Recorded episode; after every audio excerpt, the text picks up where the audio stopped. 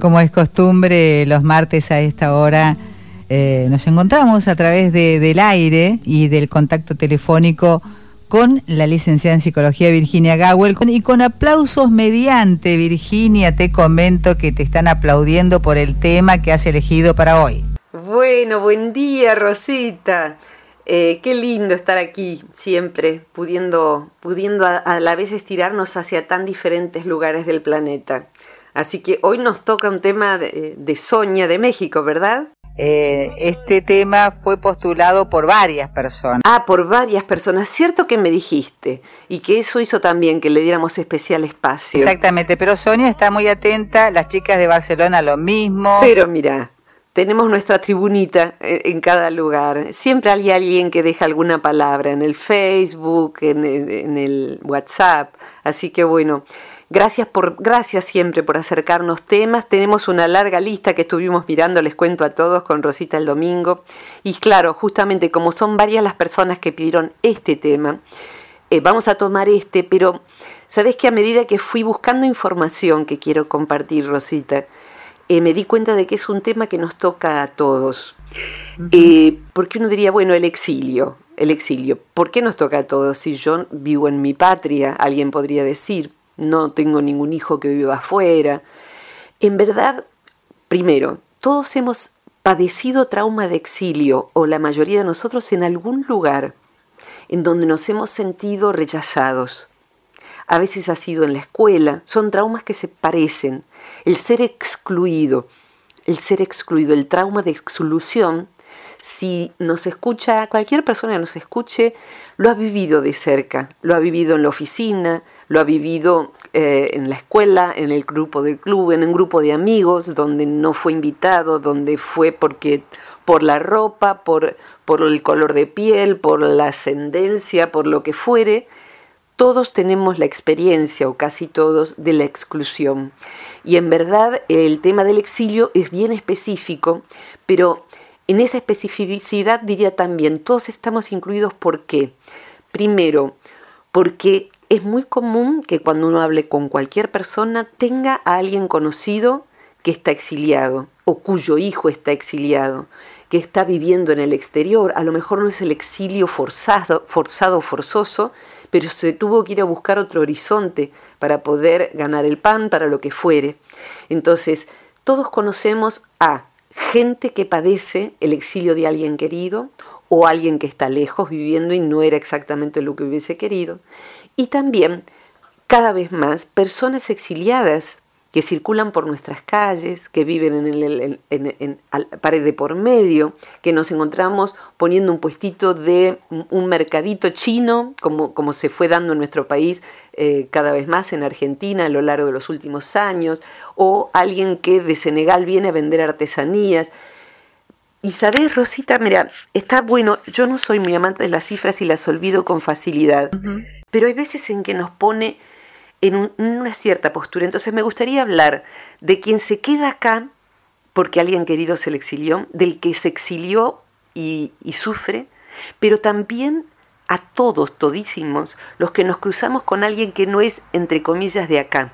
Y ahí incluiría, y lo he padecido, eh, no ser de la ciudad en donde uno vive, no ser del pueblo en donde uno vive y ser del mismo país. Pero haberse criado, por ejemplo, en un pueblo y estar viviendo en una gran ciudad porque tiene que estudiar o porque es donde en, Argentina se suele decir eh, Dios está en todas partes, pero atiende en Buenos Aires. O sea que el mejor hospital, la universidad, lo que, uno va a Buenos Aires. Entonces, bueno, yo fui una exiliada intraterritorio, digamos, o sea que fui una exiliada de mi pequeño pueblo, a donde volví, y durante 25 años fui una exiliada en Buenos Aires, en donde las costumbres eran otras, los ritmos eran otros. Y el exiliado suele encontrar con mucha frecuencia mucha gente hospitalaria y también gente que se burla. Entonces, eh, en cada país, porque esto no es de Argentina, hay un, una enfermedad, porque es una enfermedad mental colectiva. Y el que la padece puede creer que no es una enfermedad y puede sentirse encima, además por encima, porque se vuelve colectiva. Y se llama xenofobia. Es decir, uno diría el miedo al que viene de afuera, xeno, ¿no? Como que viene desde afuera. Mm. Pero en verdad es el miedo a lo diferente que se vuelve burla. O sea, que se vuelve burla porque pronuncia mal, se vuelve denigración porque todos los chinos se parecen. ¿Cuál es la diferencia entre un coreano, un chino, un japonés? Son todos iguales. Por ejemplo, ¿no?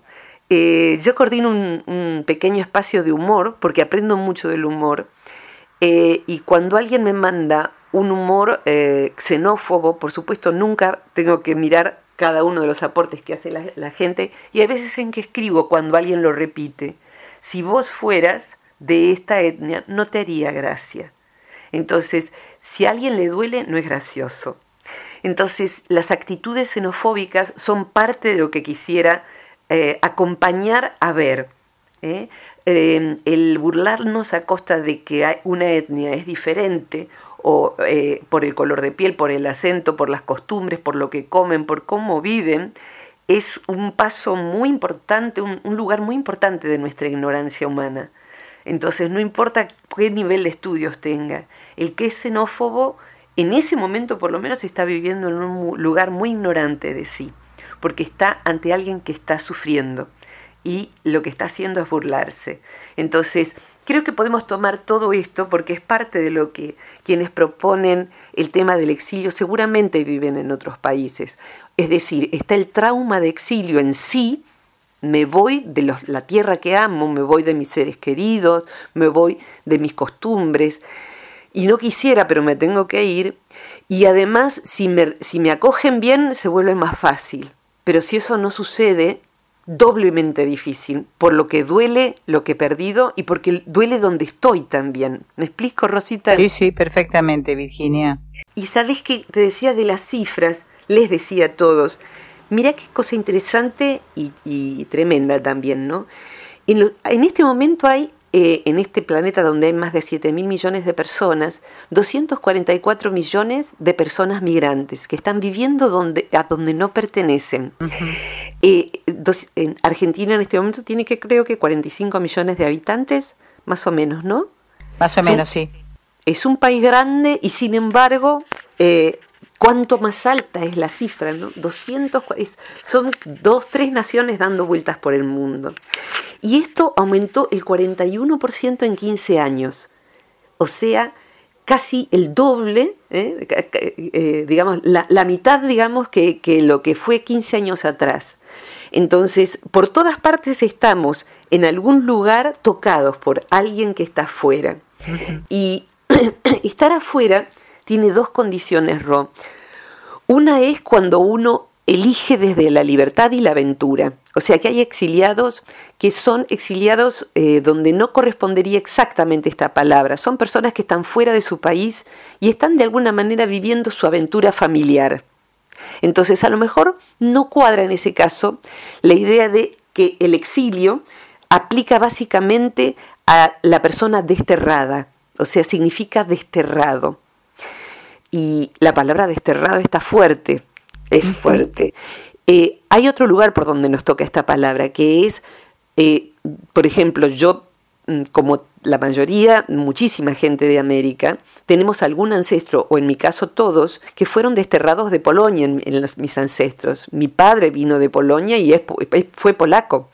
Entonces, y mis abuelos fueron desterrados de Polonia y es un dolor que cuando los exiliados se reúnen entre sí, lo que hay es nostalgia nostalgia. Y la palabra nostalgia, nost, es hogar, hogar.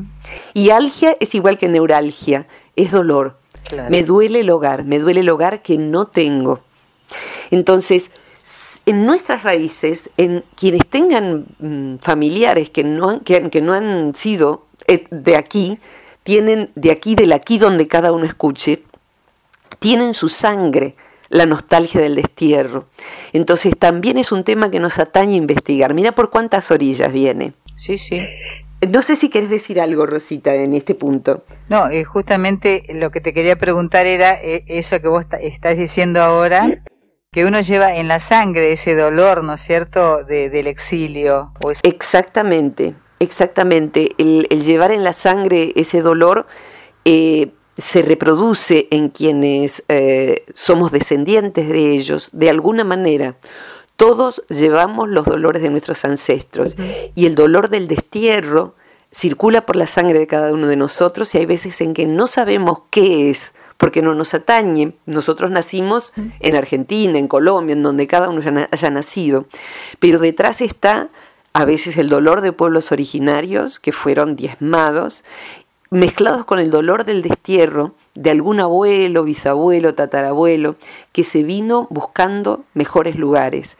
Para cuando mis abuelos, yo tengo 56 años ahora, que es eh, junio de 2018, nuestros abuelos, de mi hermano y mío y de tantos otros, bueno, vinieron a hacer la América. Y hacer la América significaba que todavía no estaba hecha, pero quedó como, eh, acá la plata se juntaba con pala, decían en Europa. Y vinieron a agachar el lomo como campesinos que fueron y a comer lo que había, porque allá se comía eh, papa con leche, era lo que podía comer alguien que trabajaba en el campo rudamente. Entonces, hay dolor de la falta, hay dolor del destierro, y hay como un exilio moderno también que se da, Rosita, que estaba mirando los títulos de distintas novelas que tratan este tema, muy, muy abundante en la literatura, pero me llamó la atención un título en particular, que creo que dice muchas cosas, ¿sabes? Hay dos títulos, uno se llama El grito vagabundo, o sea, esa persona que va buscando aquí y allá y se mueve para encontrar su medio de vida, pero es, es un grito viviente, porque duele todo lo que quedó, porque extraña. Y también otro que se llama cobro revertido.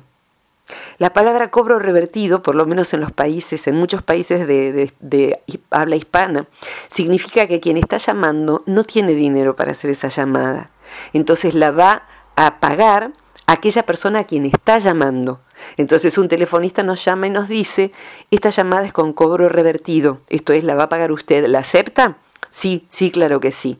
Entonces es un hijo que está viviendo en Londres, o es una hija, o es un hermano, o es que no tiene para pagar esa llamada, pero extraña horrores y a lo mejor no tiene para llamar por celular, por WhatsApp, que es gratis. Entonces, cobro revertido creo que está hablando del otro exiliado que es la otra punta del ovillo, el que se quedó acá y se quedó sin una parte de sí. Y el que se va, a veces sabe que el que se quedó puede la llamada, o sea, está en mejor condición que el que se fue. Pero duele porque extraña. Y, y hay, sabes que es todo un tema, mamás y papás cuyos hijos se fueron, entre esa cantidad del 41% que emigró en los últimos 15 años. Y bueno, sabe que su hijo quizá vuelva, pero quizás no. Y de pronto sabe que se casó y de pronto sabe que ha tenido niños, cada vez está más lejos y sus niños hablan inclusive inglés, por ejemplo, no hablan español. Entonces no conoce las costumbres, a veces hay casamientos interraciales, interreligiosos, interlingüísticos, idiomáticos. Entonces el que se queda acá, se queda viendo si va a ver alguna vez a esa persona, cada cuántos años, y el Skype parece, con, digamos, la comunicación eh, por Internet, consuela un poco, ayuda un poco, claro que sí, pero a la vez es como te veo y no te puedo oler y no te puedo abrazar, y hay veces en que la llamada termina y es un dolor muy alto. Entonces, todos, el exilio en sí es un trauma para el que se va y para el que queda. Eh, y para el que se va, hay otro tipo de trauma que no es el de cobro revertido, sino el opuesto, ¿sabes, Rosita? El que se fue y le va bien. Eh, o le va por lo menos bien porque ha sobrevivido. En este momento, por ejemplo, eh, son tantos los países, ¿no? Yo tengo alumnos en todos los países de América. En este momento acaba de acontecer el volcán en Guatemala. ¿Qué pasa a un guatemalteco que está exiliado, que está buscando su vida en otro país? ¿Qué le pasa al venezolano? Que está, hay un éxodo venezolano hacia todas partes y en Argentina hay muchos venezolanos. Entonces, si encuentran confort, pero no pueden hacerle llegar medicamentos, dinero a sus familiares, como sucede con Venezuela, está la culpa del sobreviviente, la culpa del exiliado que, está, que está pudiendo eh, vivir un poquito mejor. Entonces, en un país donde el promedio de población de casi clase media ha perdido más de 10 kilos de peso porque no puede conseguir comida. Eh, ¿Sabes cuánto es la jubilación de un venezolano hoy, Rosita? No, vos es que no, no, no sé. Dos dólares. ¿Dos? Dos dólares, no hay error en esto, son dos dólares. En este momento es, la jubilación de un matrimonio de docentes que están exiliados en Estados Unidos, son dos dólares de jubilación. Entonces, para el que se exilia, mirar cómo se incendia el lugar en el que está, en el que hasta ese momento vivía, querer volver, esto es otra, otra paradoja, querer volver y no saber si va a poder volver a irse esa es otra, otra angustia que quienes escuchamos a los exiliados vemos que sucede. Quisiera volver, quisiera ver a mis, a mis papás que están ya mayores, quisiera volver a ver a mi perro que se quedó con una vecina, pero ¿y si no puedo volver a salir? Todo esto le pasa a un exiliado. Sé que en este momento Rosita, quien se ha quedado al lado de, este tema, hoy acompañándonos, eh, sufre alguna de estas cosas, pero quien no sufre ninguna de estas cosas, yo pido por favor, encarecidamente, en honor a, nuestros ancestros, aunque más no sea, para tomarlo como algo personal, cuando vemos a alguien de, otro país, eh, ser compasivos, ser compasivos con el extranjero. Eh, no viene a robarnos mano de obra, con, mucha frecuencia viene inclusive a hacer la mano de obra que el local no quiere hacer, porque no quiere agarrar la pala, porque no quiere cultivar en el frío las huertas, porque no, no hace eso. Eh, pero todos nosotros o hemos sido parientes de exiliados o, y acá quiero poner un subrayado, ninguno de nosotros tiene certeza de que el día de mañana no sea uno el exiliado en el mundo en que hoy vivimos. Entonces, eh, ser compasivo, ser solidario, dar una mano al que está viviendo el destierro es una obligación ética. Parar cualquier chiste que ande dando vueltas en relación a quienes vienen de otro país es nuestra obligación moral. Decir, de esto yo no me río no está bueno, porque vos mismo no sabes en qué momento estalla la base nuclear de tu país o eh, hay un terremoto o lo que sea y tenés que irte y dejarlo todo. Entonces ponerse en el lugar del otro es absolutamente obligatorio siempre, pero hoy en día en este tema nadie puede poner las manos en el fuego de que a uno mismo no le toque ser exiliado. Así que bueno, me parece que nos tiene que conmocionar. Yo misma no me he dado cuenta de cuánto me involucra este tema y por qué me ha dolido siempre la burla del que está en minoría, la burla hacia las minorías. Entonces, bueno, y, lo mismo sucede con el que desde el interior de un país va hacia las grandes ciudades. Darle una mano, la burla hacia el que viene del campo y está desorientado y asustado, también era común en otro momento. En este momento es verdaderamente un, tiempo en el que no nos podemos ya dar el lujo de una burla, en donde, de un chiste que aluda a ningún tipo de violencia. Ya basta de eso, ya estamos grandes, ¿no?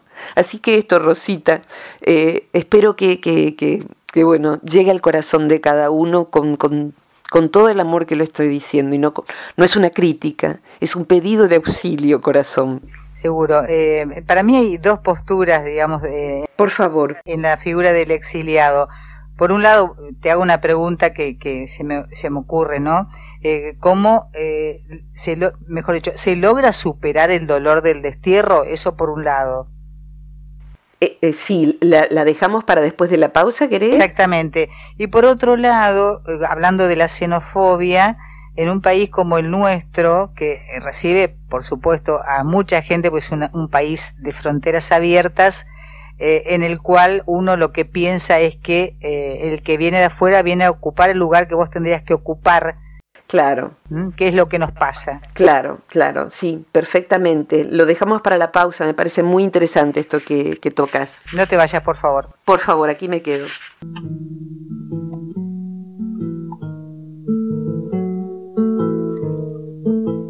Y retomamos el contacto con Virginia Gawel, licenciada en psicología y además ella es la directora del Centro Transpersonal de Buenos Aires. Virginia, ¿estás ahí? Estoy aquí, claro que sí. Eh, me quedé pensando en relación a si se supera el dolor eh, del exilio. Eh, creo que todo dolor se supera y que de alguna manera en nuestra parte invisible, pero a la vez en nuestro cerebro, lo que queda es una cicatriz. Yo tengo una cicatriz en mi rodilla izquierda, me caí a los nueve años. y es un, se ha ido corriendo inclusive del lugar en donde está roto el, hueso, la piel se ha ido corriendo porque claro, mido un metro setenta y cuatro, crecí bastante, así que está en otro lugar la cicatriz, curiosamente en relación a donde se, se vería en el hueso. Eh, no me duele, pero si algo me golpea allí, sí. Lo que se puede ver en las personas que tienen un exilio forzado, un exilio no elegido, es que igual que cualquier otro dolor, si la persona va pudiendo enraizarse en un nuevo lugar o ha adoptado un estilo de vida en donde va yendo de país en país, que es otra manera de exiliarse, eh, ha tomado su circunstancia como un aprendizaje y entonces hace que esa situación sea una situación en donde decide que va a generar felicidad y acepta que cuando algo le toque allí le va a doler le va a doler. Hay personas en las que honestamente el, el dolor queda como un eco, queda como un eco, porque han logrado, a veces con mucho empeño y voluntad, generar vidas felices y saben que los que han quedado en su lugar de origen eh, han ido desplegándose sin grandes dolores. Es más difícil cuando hay, el país está en llamas y uno ha tenido que exiliarse.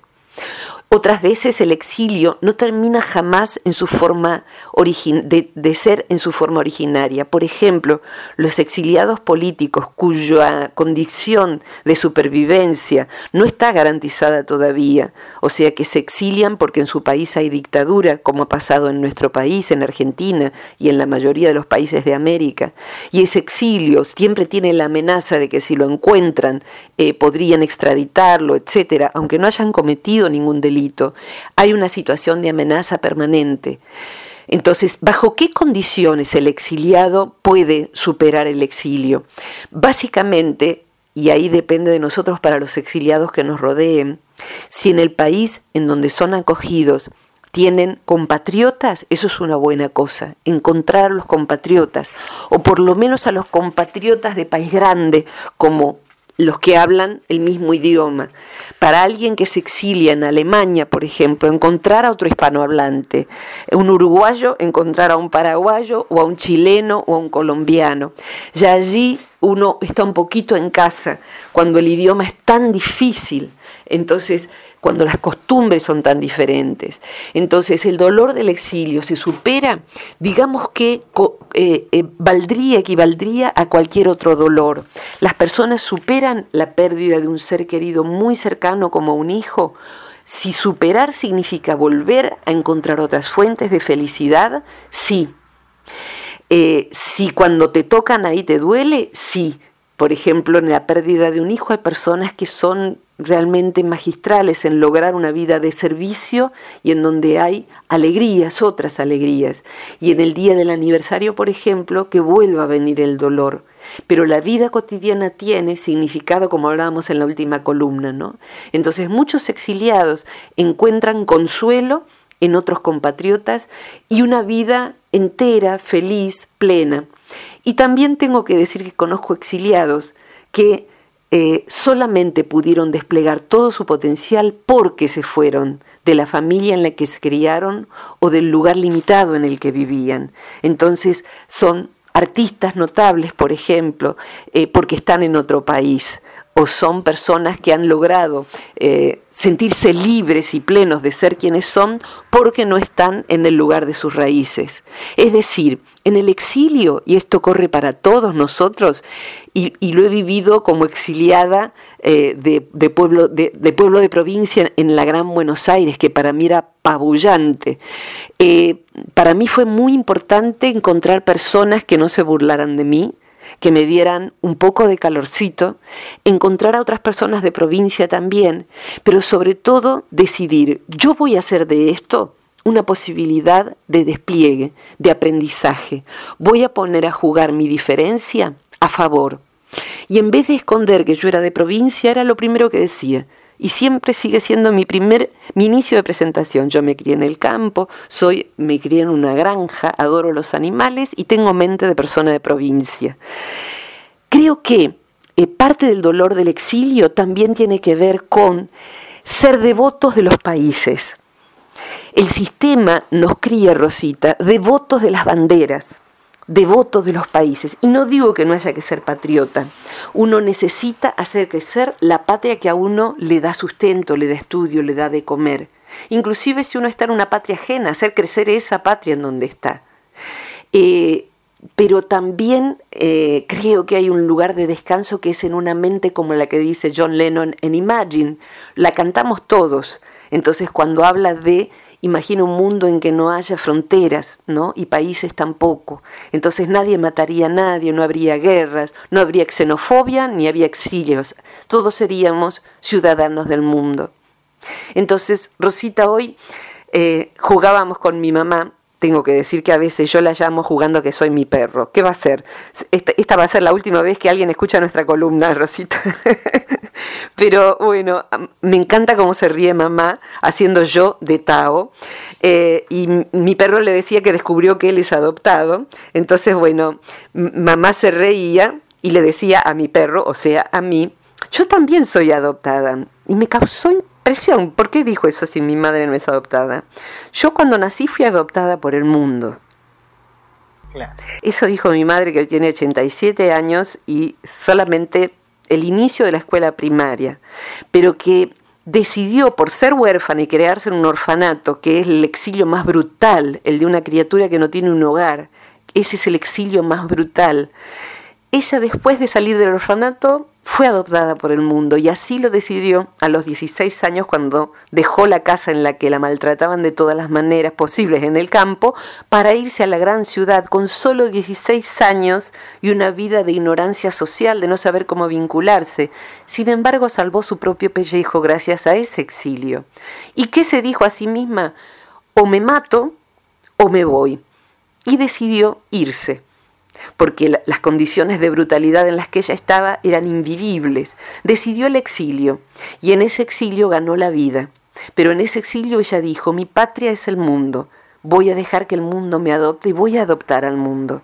Creo que esa actitud, que es la de bajo la circunstancia en que cada uno de nosotros está, le toca su aprendizaje de estar en este difícil planeta, con tanta maravilla y con tanto dolor, creo que eso es lo que procura nos posibilita esa cicatriz, Rosita. Creo que es desarrollar una identidad flexible donde admitimos el estar en otro lugar, el reírnos de las burlas, el integrarnos a través de eso y si somos los que nos burlamos, saber que cuando hacemos eso es lo más primitivo, es el sistema límbico del cerebro, aquello por lo cual los perros orinan un palo después de que otro perro lo orinó. Eso es lo que hace un xenófobo. Dice, este territorio es mío. Yendo a tu otra pregunta, ¿no? Este territorio es mío. Sin embargo, en cualquier momento yo puedo ser un exiliado. Nos enojamos cuando, por ejemplo, alguien ocupa el hospital de la gran ciudad. Pero ¿qué pasa si en mi ciudad, como es Luján, hace seis meses que no les pagan a los médicos y entonces hay paro? Porque no les pagan simplemente, no, les paga el municipio. Ese hospital debiera ser provincial, de, de hecho lo digo. Pero ¿En qué momento yo voy a tener que salir corriendo a buscar otro hospital para mi niño, por ejemplo, o para mi salud? Nunca sabemos cuándo vamos a necesitar de hacer una interconsulta con un médico que se formó en otro país, por ejemplo. El mundo es un país y en este momento, si no pensamos bajo estos términos, estamos bajo serios riesgos. Entonces, por un lado está el exilio y por otro lado comprender que las fronteras en algún sentido las pusimos los hombres, las mujeres, y también podemos ir cada vez más, gracias a los exiliados, concibiendo un mundo global en donde haya una solidaridad interracial, interreligiosa, en donde todos estamos exiliados de una patria que es nuestro origen, el origen invisible. Entonces, ayudarnos a todos porque todos somos adoptados por este planeta, como dice Eugenia Tonsky. Después, cuando suba Rosita la columna a Facebook, voy a poner la canción que canta mamá, en donde empieza, ay patria mía, me alejo con dolor, tengo el alma partida y triste el corazón, que es una canción que escribió un tío mío con una vieja mm, sonata polaca. Entonces, eso, corazón. Espero no haber sido demasiado rápida en contar todo esto, Rosita. Me pareció, mm, eh, la verdad, eh, muy clarificante esta, forma en que vos abordaste el tema, porque hasta, hasta yo eh, lo, sentí de esa manera y creo que la gente también. Acá, por ejemplo, una de nuestras escuchas de, España nos decía que, por ejemplo, su papá era español, ella dice gallego, y se fue a Montevideo, y ella, como uruguaya, vuelve a España, es decir, a la tierra de sus ancestros. Es así. Dice, es como un círculo sin salida de la nostalgia. Exactamente. Eh, la, la, salida de la nostalgia, eh, para mí, en mi, en mi persona, con todas las dificultades que he vivido, pero sobre todo viendo vivir gente, o sea, 30 años de ser terapeuta es, es como muchas reencarnaciones, Rosita, ¿sabes? Es como vivir muchas, muchas vidas, todas las semanas durante mucho tiempo, ver cómo evolucionan, no sé, suponete 50 personas que están a la vez siendo atendidas por un terapeuta durante un, un mes. Entonces, ¿qué es lo que uno ve? Lo que uno ve es que alguien puede tener esa herida, pero no vivir en donde está esa herida. Yo no me toco todas las mañanas la cicatriz, entonces la admito y no es la única que tengo. Pero uno puede, eh, mi madre canta y patria mía, pero básicamente mi madre es feliz y ha sido una exiliada a los seis meses de edad en que murió su mamá y su padre la abandonó. Entonces, el exilio de un niño huérfano es otro exilio. Eh, y sin embargo, la persona en algún momento encuentra la fuente de resiliencia. Y hay un, resiliencia es salir, atravesar una situación dolorosa, saliendo del otro lado como si fuera un túnel, más fuerte y con más recursos que antes de haberlo empezado. Entonces, para quien tiene a alguien en el exilio, esa es la tarea. Para el exiliado, esa es la tarea. Nuestra tarea es hacernos felices y hacer felices a aquellos a los que podamos hacer felices. Entonces, no desconectarnos del que quedó, y tomar la porción de felicidad que nos es dada, sin culpa. Y desde, porque alguien tiene que ser feliz en este mundo, hace falta vibrar la felicidad. La felicidad que nos es dada debe ser tomada. Como si nos convidan a algo, no lo vamos a tirar a la basura, porque no es justo. Entonces el exiliado necesita aprender a encontrar su propia felicidad. Y si bien el dolor del exilio es legítimo, es una parte, inclusive en nuestro cerebro. El dolor del exilio tiene una localización específica en el cerebro. Pero la persona que sabe que puede desarrollar creatividad, aprendizaje, que puede encontrarse con otros, que puede celebrar con otros y que puede aprender del lugar en el que se encuentra, va hallando un aprendizaje que su alma quizás necesitaba. Si yo tomo este cuerpo que tengo, esta historia que tengo, y la tejo para hacer de ello aprendizaje, me vuelvo una, persona útil para la cultura en la que me estoy desarrollando y para el país al que estoy en algún momento devolviendo esto que somos, con los futuros exiliados o con mi propio retorno a ese país o con dar a las personas que allí se encuentran.